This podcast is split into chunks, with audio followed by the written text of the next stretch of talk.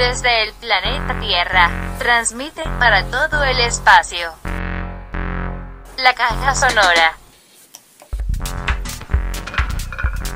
Palabras, pensamiento y resistencia.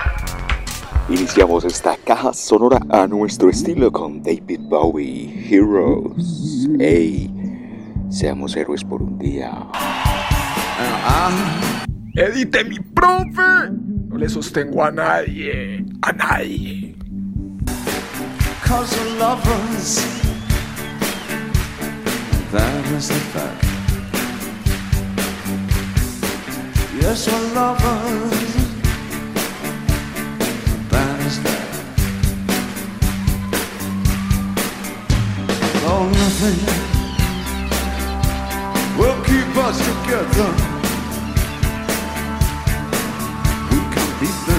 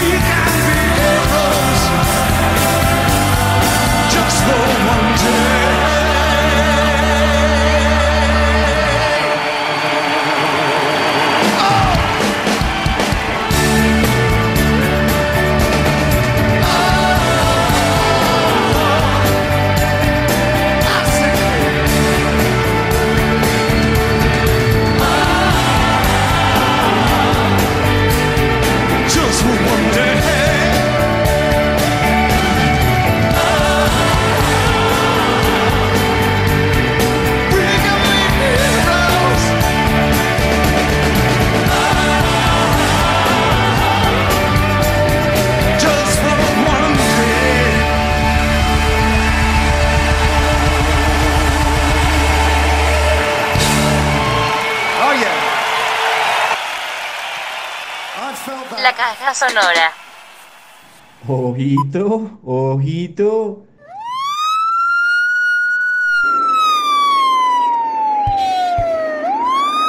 En medio del ruido de estas máquinas, decirles que lo que viene es potente, potente. Ah. En esta caja ha sido clave el hard rock boom, el boom de medallo. ¿O no, Leo? ¿Qué trae ahí? Oí, oí, oí, oí, que así sonaban estos conciertos de terraza, de amigos en los barrios. Este fue un concierto que alcanzaron a capturar por ahí en camarita de video 8 de Fertil Miseria. ¿Cuál escena de Rodrigo de Así sonaba este Tupac? Ponelo, profe, ponelo, soltalo.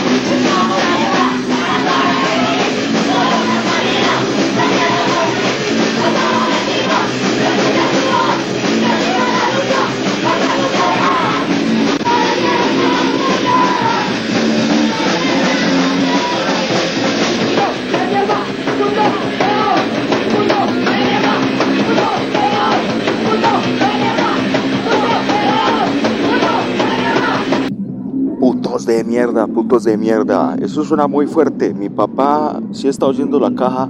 Está diciendo que es una caja ruidosa. Así que los invitamos para que vean el archivo elegantísimo en YouTube de esta pista que estamos escuchando al fondo y más bien escuchemos algo bien bueno, bien grabadito con la misma banda. Esto se llama Visiones de Muerte. La caja sonora.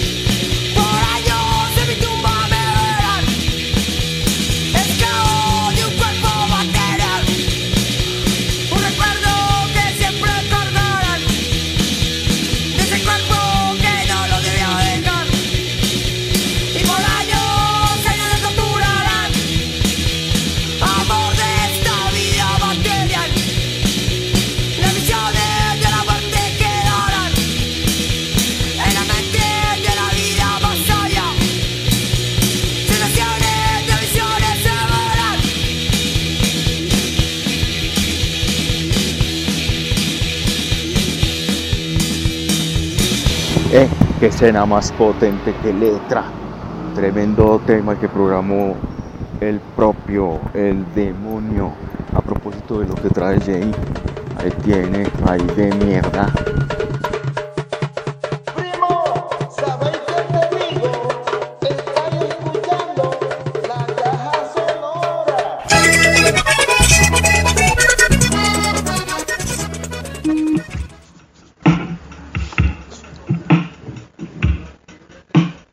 Y ahora en la caja sonora, Poesía con Jay. En una presentación del libro Mi perro Boris no es un poeta nadaísta. Próximamente en librerías. Caja sonora, música y poesía. Bojayá, tierra olvidada por el Estado y solo reconocida a partir de la masacre del 2 de mayo del 2002, que partió su historia como una mujer casada con la violencia, donde los ultrajes que recibe se quedan silenciados de puertas hacia adentro, donde un país es indiferente a sus sufrimientos y necesidades. Fue necesario que 79 civiles fueran aniquilados dentro de los cuales 45 eran niños. Eran su futuro. Solo en ese momento los ojos del mundo volvieron su mirada y reconocieron su dolor, el dolor de la pérdida de un país donde no hay memoria. Somos un pueblo primitivo porque seguimos peleando entre nosotros. Un poder destructivo donde solo la posesión importa, la posesión de armas, de zonas de cultivos ilegales, de vías para el narcotráfico. Bojayá es una parte de Colombia que se desangra por tanto sufrimiento, por ser el objeto de deseo de fuerzas armadas ilegales como punto estratégico en el medio de trato. Bojayá se sostiene gracias a su gente, descendientes afrocolombianos que se apegan a sus tradiciones como la tabla de salvación de su herencia. Son personas resilientes que a pesar de haber sido ultrajados, despojados de lo más valioso en la vida, como es la familia, tienen la esperanza puesta en un futuro para sus hijos. Gente emprendedora, porque crean para ellos mismos herramientas poderosamente catárticas, como por ejemplo los alabados y clamores de paz, con los cuales no solo le rinden homenaje a sus muertos, sino que nombran su sentir ante las realidades y los diferentes actores armados que los hostigan. La caja sonora. Tenemos una carga de dolor muy grande y ahí estamos representados las FARC, todos los compañeros que perdieron a sus familiares ese día, los que ese día se sentaron a llorar porque se dieron cuenta que sus familiares estaban muertos ahí por el mismo juego de nuestros fusiles. Y ese Cristo de alguna manera refleja ahí en sus rizos, en su dolor, en su cara, en el esfuerzo, en sus músculos, en su pierna que va como soltando, como que va caminando, no al vacío, sino a la esperanza. Y esa esperanza es la que hemos, diríamos, tejido en todos estos cuatro años de conversaciones. Una de las víctimas de Bojayá resalta la importancia de este reconocimiento de responsabilidades y hace un llamado a otros actores del país. Para nosotros, después de sufrir tanto, pues recibir esta oferta por parte de la guerrilla de la FARC, pues creemos que es un punto muy bueno, un punto de partida muy bueno porque es reconocer su responsabilidad, pero también la invitación a que otros actores que nos han victimizado y que incluso han victimizado a otras poblaciones en nuestra región eh, reconozcan esa responsabilidad y, ese, y esa obligación también de reparar a, a cada una de las víctimas. La caja sonora. En Sazón y Sabor siempre vamos a estar declarados en resistencia musical y vamos a aceptar la invitación de la caja sonora. Y tenemos una receta muy especial para ustedes, con un sabor y con un sazón de paz, de pacífico. Nidia Góngora, aquí tienen para ustedes Sazón y Sabor, el restaurante musical de Barranquilla.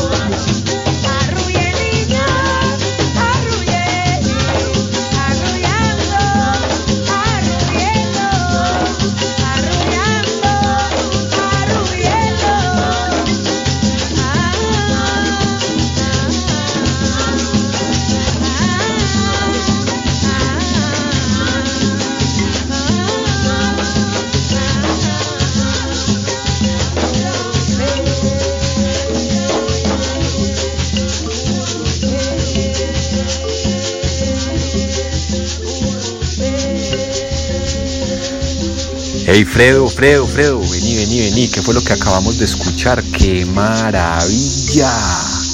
¡Qué maravilla! Pero contanos, contanos. Bueno, y lo que acabamos de escuchar es una exquisitez, una deliciosa receta de paz de Pacífico con canalón de Timbiquí y la exquisita voz de Nidia Góngora. Ojito, ojito. La caja sonora. MM. ¿Cómo confesar mis miedos si me persiguen debajo de la piel? Si se incrustan en el suspiro de la mañana, si conforman un nudo junto a mi alma. ¿Cómo confesar mis miedos si tienen nombres y apellidos, si no tienen fecha de vencimiento, si los acompañan sus aliados, la pesadilla, el ahogo y las lágrimas? ¿Cómo confesar mis miedos si los miro en la esquinita de mi sombra, si nunca han pedido permiso, si no he perdonado la cicatriz que atraviesa mis ojos? ¿Cómo confesar mis miedos si no quiero morirme primero que mi madre? Si no quiero seguir buscando a mi padre, si no quiero convertir tu amor en el desaliento de mi cama. ¿Cómo confesar mis miedos si me pierdo en el camino que ustedes me han construido? Si se quiebran cuando los rozo, si están vivos y no puedo siquiera saborearme los labios. ¿Cómo confesar mis miedos si al mirarlos me encuentro niña, puta y viva? Si al mirarte somos cenizas en el camino. Confesaré mis miedos, pero primero le pido perdón al mar.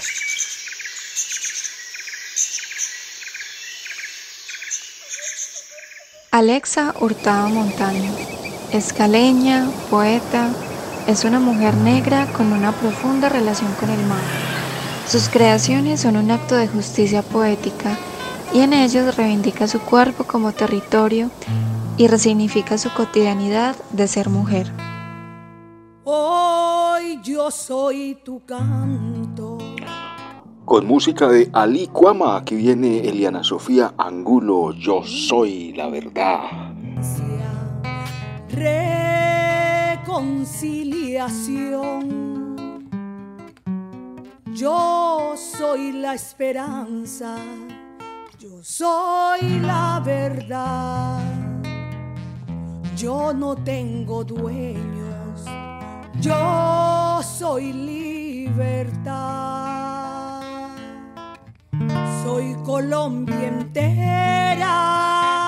Soy pluralidad. Soy la voz de todos. Yo soy la verdad.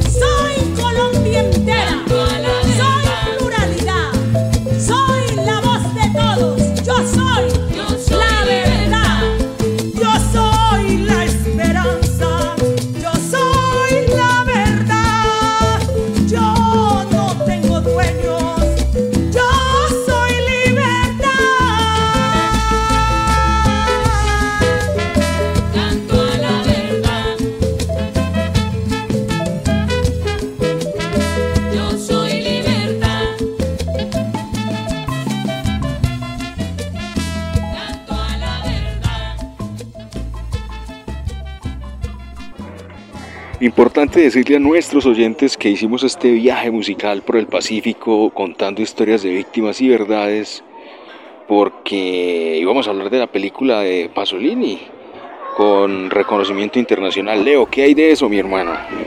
Profesor, sí, en efecto, nuestra corresponsal, la socióloga María Ochoa, ha estado eh, tratando de lograr el contacto con la productora de Cantos que inundan el río.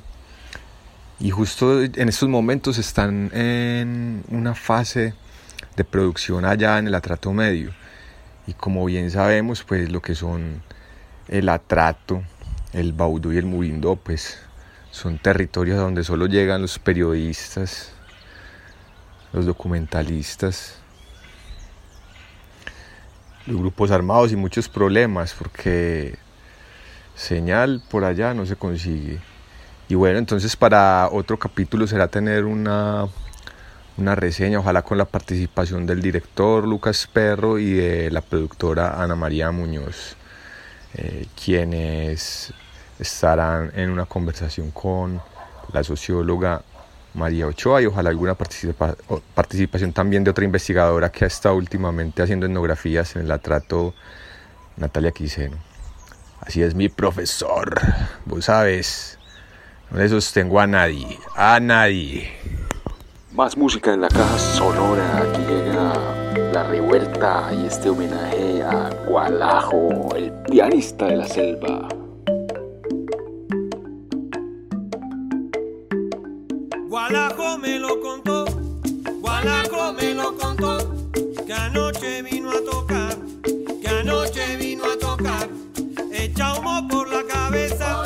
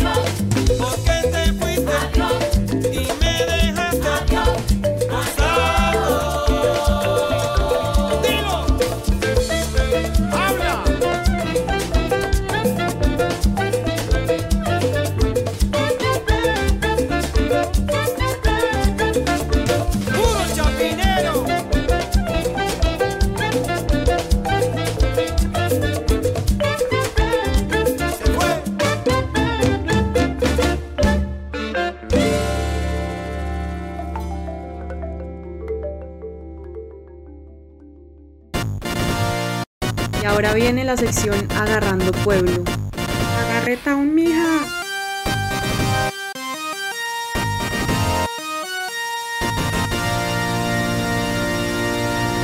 Visibilizar la labor de las parteras como una práctica que garantiza la salud sexual, reproductiva e incluso espiritual de una comunidad nos ofrece la oportunidad de compartir esos saberes para crear y fortalecer relaciones auténticas entre las personas. Em, los saberes en torno a la energía femenina y al arte de traer vida humana a este planeta nos invitan a aprender y también a desaprender sobre ejercicios cotidianos de autocuidado que contribuyan al buen vivir comunitario. Ojito, ojito. Las miradas que surgen a raíz de estas discusiones se encuentran y se desencuentran para formar opiniones, modos de vida, perspectivas. El día de hoy nos acompaña Viviana, que muy amablemente nos compartirá sus puntos de vista. Bienvenida a este espacio. Bueno, mi nombre es Viviana Restrepo Jaramillo. Soy una mujer nacida en Cali, Colombia. Amo ser guardiana del alma o centinela del alma. Soy una provocadora de la ruta directa hacia el alma. Amo saborear las millones de diminutas dichas que están en mis días, en mi cotidianidad. Soy esposa de un hombre maravilloso y madre de tres hijos infinitamente bellos. Amo bailar. Y pues profesionalmente soy, primero me formé como psicóloga clínica en la Universidad Javeriana de Cali. Desde hace 27 años ejerzo mi profesión. Después me formé como dula, como partera en México, eh, que creo que es de lo que vamos a hablar hoy. Eh, una de mis grandes enamoramientos. Eh, soy máster en inteligencia emocional de una universidad en España, lo hice virtualmente. Y bueno, soy docente actualmente universitaria de una universidad eh, que amo profundamente y que está dentro de las mejores de Colombia, no solamente por su parte académica, sino también por su parte humana, que es la Universidad ICESI. Actualmente eh, junto todos mis saberes, eh, la psicología, el coaching y la partería en una empresa que, en la cual soy la directora y trabajo con mi hija, se llama Happy Philosophy. Para mí la labor de médico, ginecobstetra o partera requieren de integridad, requieren de una responsabilidad enorme. Efectivamente, la experiencia que tienen las parteras, yo hablo por las parteras que conocí, las partería afro del Pacífico colombiano, una experiencia enorme, enorme. Ellas tienen unas pericias que nuestros médicos actuales no tienen. Su intuición es gigantesca, como acompañan con tanta compasión y con una honestidad intachable, muy conectados con, por ejemplo, la la placenta ellas la siembran porque le hacen un ritual muy especial, porque sienten y sentimos que, que, nuestro bebé salió y estuvo vivo porque la placenta entregó lo mejor de ella. Entonces al final no la botan como en los hospitales aquí, sino que la guardan para sus jugos, para sembrarla y darle gracias al universo por, por existir, la van guardando y eso es maravilloso. Y, por ejemplo, ¿quién ha tenido la oportunidad, por ejemplo, ver, de un, ver un cordón umbilical el color que tiene? Por donde pasa su arteria, su vena, donde le pudimos dar nuestro oxígeno y nuestros nutrientes al bebé, pero también pudo sacar esos nutrientes que no le servían y, y, y desecharlos. El color de la, del cordón umbilical es un plata, la cosa más espectacular del mundo, que solo lo logramos ver si, si lo pedimos, si estamos presentes, si estamos en escucha profunda.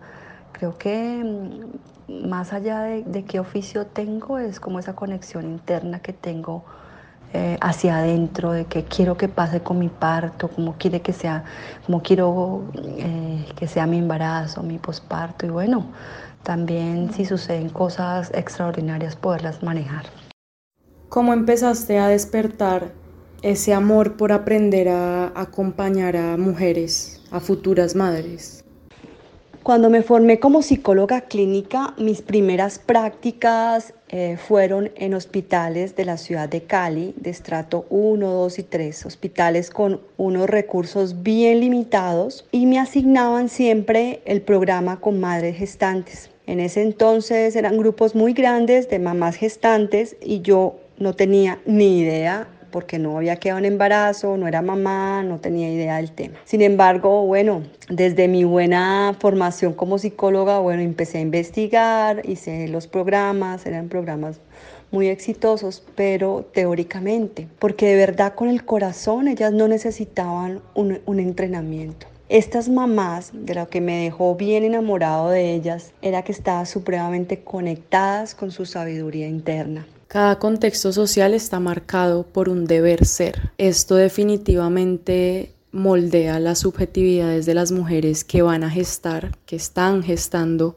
o que ya ejercen su maternidad. En ese sentido, para algunas mujeres, bajo ciertas condiciones, esta experiencia puede que sea lo peor, algo lleno de miedo, una imposición sistemática de violencias contra sus propios cuerpos. Para otras mujeres, tal vez, en otros contextos, esa experiencia puede ser una oportunidad para autoconocerse, autodeterminarse y desarrollar capacidades muy poderosas para, para las mujeres. En tu caso, ¿cómo pondrías en palabras tus sentires, tus significados y experiencias en torno a la maternidad, al hecho de parir? Hay una frase en la Biblia que dice parirás con dolor. Yo creería que está mal traducida. Es parirás con trabajo. ¿Por qué? Porque efectivamente por eso se dice trabajo de parto. Tanto tu trabajo como tú y como tu bebé. Eh, y, lo importante es que puedas romper ese síndrome de miedo, dolor y tensión. Si yo tengo miedo, más me va a doler y más me voy a tensionar. Y si yo me tensiono mucho, pues más me da miedo y así sucesivamente. Tratar de cortar ese síndrome, interferir en esas variables, eh, tener unos sinónimos de dolor diferentes. Por ejemplo, en vez de decir me duele mucho, yo no voy a poder con esto, qué rico poderlo resignificar, porque es que necesitamos de verdad un abrazo, una contracción grande para poder que saque a nuestro bebé.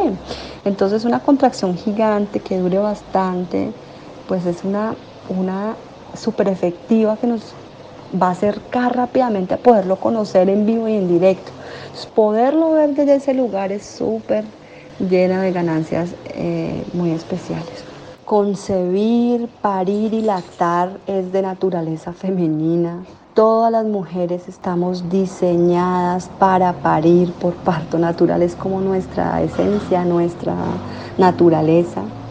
Eh, efectivamente el parto requiere de resistencia, de mucha paciencia, de amor y confianza porque más o menos podemos hablar de una primeriza que dura 14 horas, un poquito más, un poquito menos, pero es aproximadamente lo que dura un parto. Desde ciertos puntos de vista es muy evidente y también es problemático el hecho de que en una sociedad se privilegien los conocimientos y las prácticas de la medicina moderna del hombre blanco por encima de prácticas milenarias que han tejido las comunidades. Por ejemplo, las mujeres afropacíficas o las médicas ancestrales de los resguardos indígenas Pijao del sur del Tolima. A mi parecer lo problemático es cuando ese privilegio se impone desde el racismo y desde el sexismo, porque creo que es ahí cuando lo que debería ser un derecho que es el acceso a servicios de salud especializados, se convierten en una imposición que vulnera la dignidad femenina. Y no solo eso, también invalida los saberes de círculos de mujeres que han pasado la vida conociendo sus cuerpos. Creo que una muestra de lo problemático que es ese privilegio es cuando a la hora del parto muchas mujeres son tratadas como como enfermas o por ejemplo la mercantilización de la salud podría decirse que ha incentivado a que los médicos decidan hacer cesáreas cuando no hay necesidad. En conclusión, yo pienso que este privilegio que se le da a la medicina occidental ha sofocado muchas veces la voluntad de las mujeres, al punto de que casi nos fuerzan a parir en una posición determinada, por ejemplo. Que a una reina en Inglaterra le dio por acostarse, pues toda creída, toda titina, y pues como somos seres humanos imitando, pues nos dio por imitarla para vernos así como las reinas y resulta que eso fue eh, devastador porque tener un bebé acostado es terrible para el bebé, terrible para mamá, no es una posición que ayude y facilite el parto. Eh, y después, eh, más que por comodidad de las madres, fue por comodidad de los médicos. Sí, efectivamente tuve mis tres hijos por parto natural, pero hay protocolos, por ejemplo, que no se pueden quitar, como por ejemplo la episotomía, que es el corte que se hace eh, para que cuando la bebé o el bebé salga no te rasgues tu piso pélvico. En este caso esos protocolos son obligatorios y los deben de hacer. Me acuerdo que la enfermera me mandaba a acostar y yo le decía, no, es que necesito estar en postura vertical porque así siento, no, acuéstate. Yo por nada del mundo me acostaba. Eh, me mandaban a estar acostada y lo, que se pide es camina, muévete, párate hasta donde puedas. Bueno, y llega el anestesiólogo a decirme que yo no iba a poder con mi parto, que necesitaba eh, primero que no lo fuera a hacer pues por parto natural y que necesitaba anestesia. Yo le dije, no señor, o sea, qué pena, doctor, pero yo no necesito anestesia. Estoy trabajando mis contracciones bien y no, no quiero parto por cesárea, a no ser que hayan las condiciones que así lo amerite, pero mi bebé hasta este momento va bien. Cuando ya tengo mi bebé, quiero decirles que, que, que, los médicos me decían que, que, yo era diferente a todo el mundo, que como que si yo fuera una mujer bajada de otro planeta, porque lo había tenido por parto natural, a mí me parecía loco escuchar lo que estaba escuchando. Y era que en una, en una clínica de estratos más altos, con unos recursos más altos, eran completamente mucho más desconectados de esa sabiduría interna y desconectados de lo que realmente mami quiere, la familia quiere, el bebé quiere y necesita, y lo que la misma Organización Mundial de la Salud eh, estaba avalando. Llegó la hora de despedirnos de Viviana, no sin antes agradecerle infinitamente por su tiempo. Esperamos que algunas de estas reflexiones queden en sus corazones, Ojito, de manera que sigamos alimentando las discusiones y las acciones en otros ámbitos sobre el cuidado y la reproducción de la vida, humana y no humana entendiéndonos como una célula más de ese gran cuerpo que es la Tierra. La caja sonora.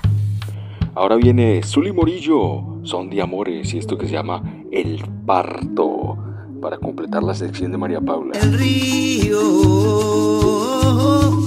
esta noche lluviosa allá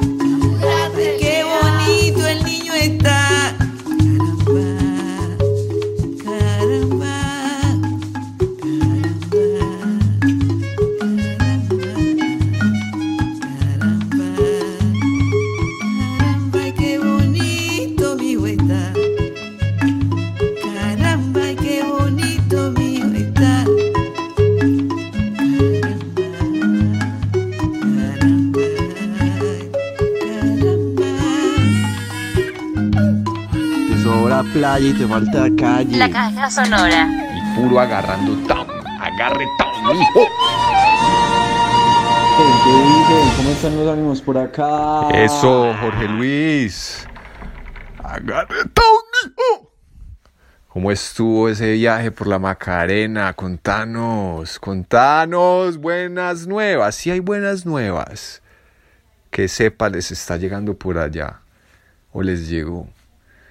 La cepa brasilera, la japonesa o la cepa pacheli. no, no, mentiras, humor negro, no, por favor. Que este oficio no es para cínicos. Richard Kapuscinski. Sí, compañeros y oyentes de la Caja Sonora. Estuve unos días por allá en el río Güeja, que está ubicado en varios municipios del Meta, principalmente entre Mesetas, La Macarena y Lejanías. Eh, un lugar que los acuerdos de paz permitieron abrir al turismo nacional y hasta internacional porque por allá hay un gringo que no falten esos manes en cualquier lado del mundo así como los paisas y eh, no un espectáculo un río bellísimo además un viaje súper barato definitivamente eh, aquí en Colombia se puede viajar barato y conocer lugares demasiado especiales. Eh, estuvimos ubicados en el pueblo de Mesetas es un pueblo que aún no está tan preparado por el tema del turismo, ah, porque, ah, bueno, conserva como unas prácticas de pueblo encerrado, también obviamente azotado por, por el conflicto armado, pero están aprendiendo, es una comunidad que tiene muchas ganas de, de camellarle duro el turismo porque tienen un grandísimo potencial, pues además de que están ubicados en los llanos y eso asegura pues unos paisajes increíbles pues tienen también muchas fuentes hídricas, están al lado de un gran parque eh, natural nacional y, bueno, la gente está como muy contenta, con mucha expectativa, ah, también dándolo lo mejor, los, los paquetes de turismo son muy completos, me sorprendió especialmente porque la alimentación del viaje eh, eh, estuvo muy bien, los guías se están formando, creo que les falta madurar un poco el discurso de que le dan, digamos, al visitante, al turista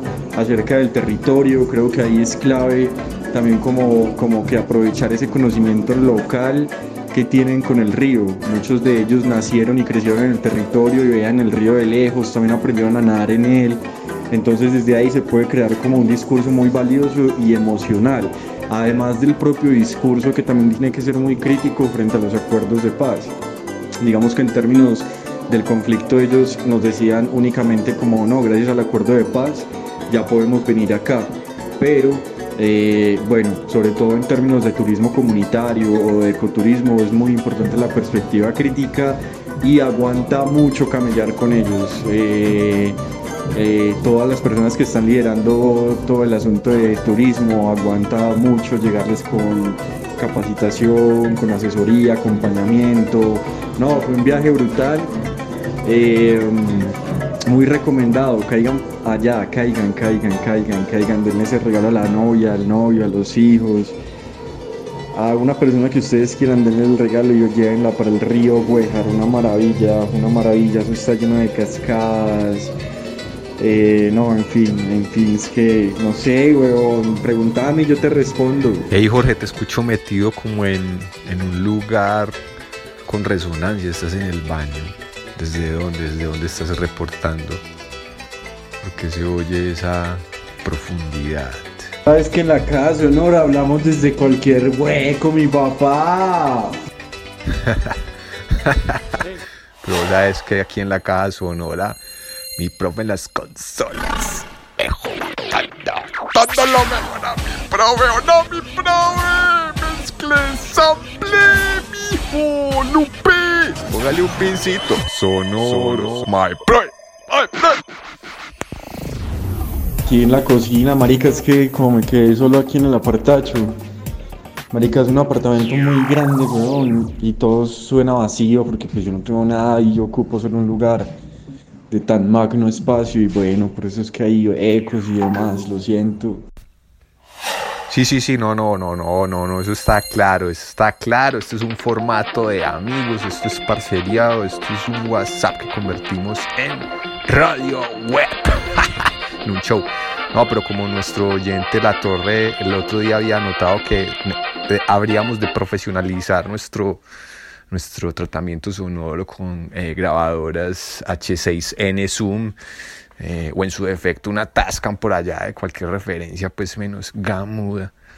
Hermano, pero nos, nos vamos, nos vamos con audio de celular.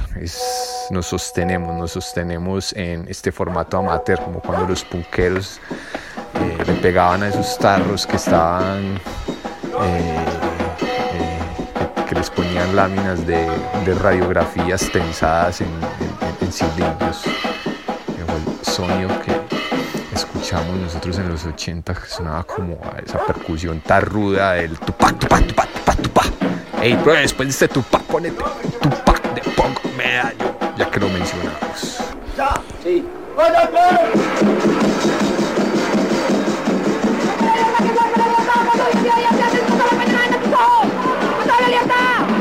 La libertad! ¡El gobierno de libertad! ¡La religión de libertad! ¡Esta es la libertad! ¡Tu protesta está salta! ¡Esto se vuelve! ¡No lo parará! ¡Nadie lo parará! ¡Nadie lo! ¡Yo saca la libertad! ¡El gobierno de libertad! ¡La ciencia de libertad! ¡La religión de libertad! No. No, no, no, no, no, es que. ¿Qué pasa? No, es que. le- No, es que le falta como más ánimo, es que. No, no, no, no, no, no, no, no, no, no, no, no. No, no, no, no, no, no, estamos vocalizando es metal. No, no, toma mierda, toma mierda, ¿cuál Ah, pero No, no, entonces no. comete la voy a... Venga, para que toque un rato que no, que ahora no tocará aquí con hombre, pintura, joda. vos. No, no, no, no, no, déjale, déjale, déjale, puta peso. Ey, Omar, ah, chatarra, chatarra. No, no, Ay, no. ¿qué tal? ¿Por qué te da risa, hombre? Chatarrero gonorrea.